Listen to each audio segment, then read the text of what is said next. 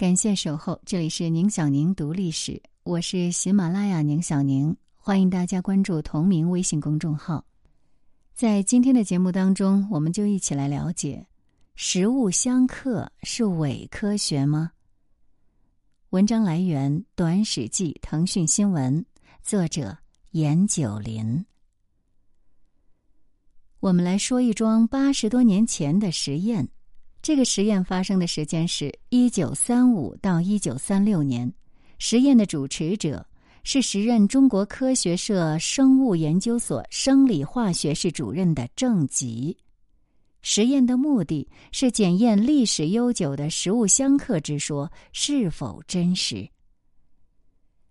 郑吉之所以要做这样一项实验，是因为在一九三五年八月。南京发生了多起所谓的焦裕同时中毒案。先是这年的八月十三日，南京汉西门外有二人同时吃食香蕉、芋奶之后突然去世，尸体周身红肿，民间就开始传出香蕉与芋奶同时会中毒的谣言。稍后。又有南京广利慈善会董事长蒋汝正家的一个幼儿，同时吃了香蕉和芋奶后，也出现了变身红肿的症状。后来虽然转危为安，医生却声称他的病因是香蕉和芋奶同吃导致的中毒。这位蒋汝正董事长既有钱，也有社会地位。遭遇这件事之后，就一面自费印刷劝告书，在南京城内免费散发，警告民众不可交育同时；一面呢，给卫生署、中央医院和南京市卫生事务所提交申请，要求对交育同时做化学检验，并研究救治的办法。如此这般。食物相克之说，便在南京城内掀起了一股不小的恐慌情绪。据《申报》当年的报道，焦裕同时中毒案发生后，郑吉就以十只小白鼠做了实验。具体做法是将芋奶完全煮熟，弄成泥状，与香蕉泥一起拌匀，足量喂食小白鼠四十八个小时。当然，这期间呢，还被。呃，实验室的老鼠呢偷食了部分食物，结果如何呢？参与实验的十只小白鼠依然健康如故，无一有中毒现象者。可是呢，民间的质疑与恐慌并未稍减，有媒体声称小孩子吃了香蕉和芋奶之后中毒的是事实，似乎又非动物实验的结果所能推翻。绝不能用几头白鼠试验一回就算了事。且说郑吉的实验是缺乏科学解释的私人的试验报告，要求官方主持的卫生机关出面来研究此事，来出一份比较详尽、比较科学化的实验报告。作为回应，郑吉又用猴子做了焦裕同时的实验。而他本人还与同事孙顺祥以身试毒，同食了香蕉和芋奶，结果仍是猴子与人均无任何中毒迹象。继之，为了消除食物相克带来的恐慌，郑吉又主持做了一项规模更大的实验。他先是搜集古籍，发现食物相克之说是盛行于唐宋时期，见诸药草典籍者。约一百八十余种流传于民间而无记载者，凡四种。然后呢，他又从这一百八十多种所谓的食物相克组合中，择其流传最广而民间同时之机会较多之十四组，用动物及人类以做实验。那么，我们来了解一下这十四组所谓的食物相克，具体是包括以下。香蕉与芋奶，花生与黄瓜，葱与蜜，烘青豆与饴糖，鳖与苋菜，鳖与马齿苋，螃蟹与柿子，蟹与石榴，蟹与五加啤酒，蟹与荆芥，鱼与荆芥，鲫鱼与甘草，牛肉与栗子。皮蛋与糖。论文中，郑吉还给出了相克之说的具体的资料来源。而实验的办法呢，就是把这些号称相克的食物组合在一起，喂给中国科学社生物研究所饲养的白鼠、猴子与狗，每组食物都足量喂食两天。那么，之所以有狗，是因为有些食物猴子不吃，比如螃蟹啊、鱼类啊，还有肉类，那就只能够以狗来代替了。而白鼠呢？是吃了全部的这十四组食物，其中一二三四五十三十四这几组食物还由人来试吃了两天。实验的结果是，在食后二十四小时内，所有被试动物及人员之表情、行为、提问及粪便之次数及颜色等，皆曾详细观察。结果均属正常，无可查知之中毒象征。那既然食物相克之说纯属扯淡，食物中毒到底是怎么发生的呢？郑吉就在论文中总结了如下的几种原因：第一，个体对于某种食物可能存在特殊反应，这就是今天常说的过敏反应；第二，食物本身有毒。比如有些蔬菜中含有草酸，野蜂蜜当中也可能混入有毒的花粉，有些鱼类产卵期的时候会出现毒性。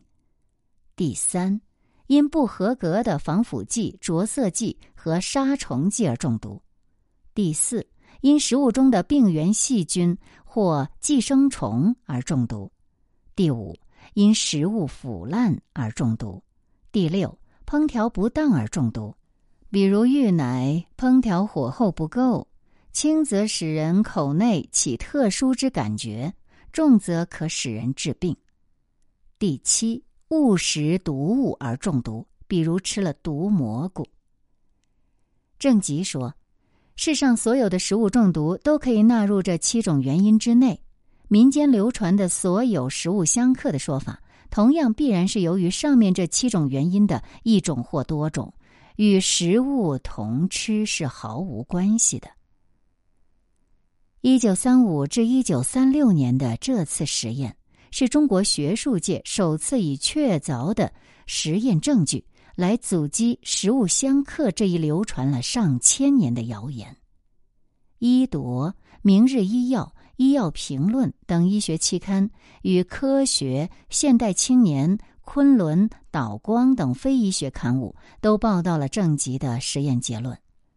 有人在阅读了正极的实验论文之后，这样感慨道：“我对于焦裕同时一事发生了一点感想。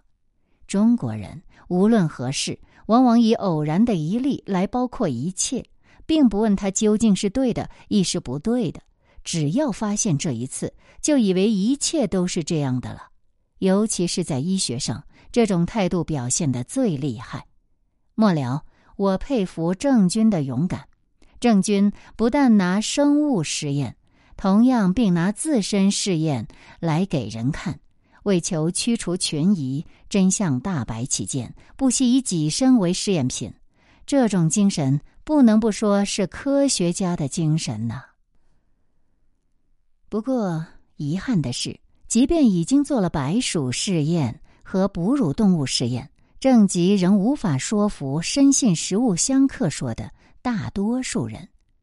比如，有人在《现代中医》上撰文称：“食物相克之说历代相传，要非无因，然以讹传讹，亦所在多有。郑钧用科学方法实地试验，此种精神不胜钦佩。”维系其所试以试验者为白鼠、猴犬等动物，而非源头方指之人类。若以此种试验结果未为定律，与殊未敢从同。至葱与蜂蜜一级相传，同时确能杀人。今用动物实验证明无碍，但动物之生理病理与人类迥异，不可以比例此。而居然决定，又鳖与线同时，令人腹内生鳖甲，花生与黄瓜同时，令人腹内生虫，是同时之害，非一时所能见。今以动物试验，当然不得要领；为蟹与柿，则万不能同时。《本草演义》为同时令人腹痛作泻。去年同事丁君食泻后误食柿二枚，腹大痛，已而大泻不已。又鱼与荆芥同时杀人，凡习中医者莫不知之。这篇文章的作者呢，最后就宣称了正极的动物试验不能算数。如果想真的验证食物相克是否成立，除非以已判死刑之囚犯为牺牲。那上面我们刚才说的这一位作者，他的反对意见当中，一级相传，凡习中医者莫不知之，云云，只是未经证实的道听途说。而正极呢，却是已经做了动物实验来证伪的。唯一值得认真对待的，那就只有螃蟹与柿子同时这一例了。那其实呢，完全成熟的柿子与新鲜卫生的螃蟹同吃。并不会发生问题。发生腹痛、腹泻的原因，主要就是柿子没有成熟，也就是它带有涩味儿。不成熟的柿子当中含有较多可溶性单宁，它们和胃蛋白酶结合后，会使胃蛋白酶失去活性，无法消化蛋白质。而螃蟹呢，恰好是一种高蛋白质食物。单宁与蛋白、果胶等形成了不溶性混合物，这就可能造成消化道堵塞，引发腹痛、腹泻。那如果食用者还对螃蟹过敏，或者这个螃蟹是死的，产生了大量会导致人体中毒的组胺，那么情况就会更加严重了。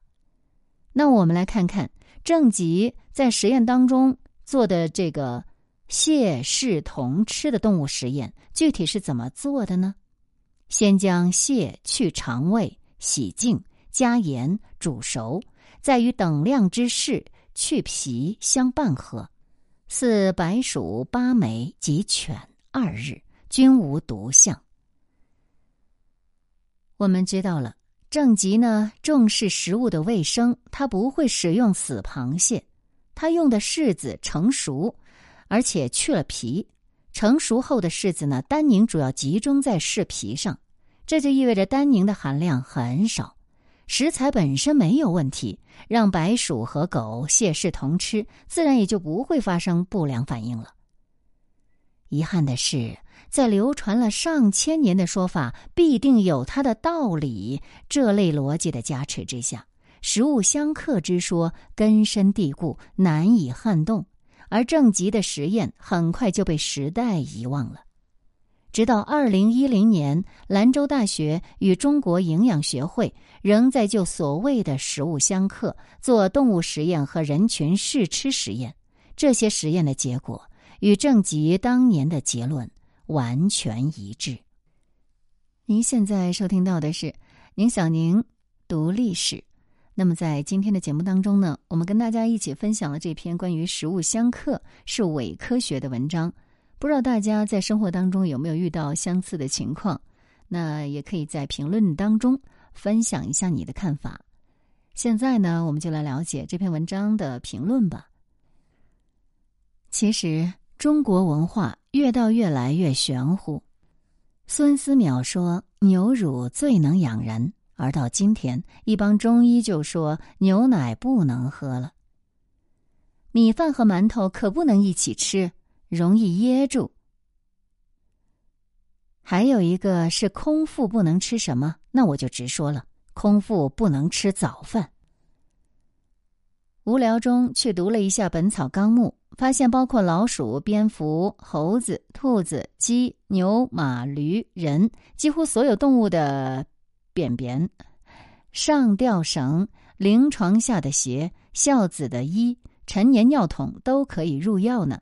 李时珍还不无得意地说：“一切东西都可入药，就看有没有聪明人会用。”如此拍脑袋的东西，如今竟然还被某些人奉为医学经典，反制无处不在。花生与黄瓜吗？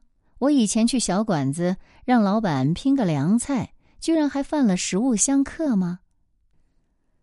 大多数普通人并没有专业知识，也没有因为专业知识学习而产生的理性思维。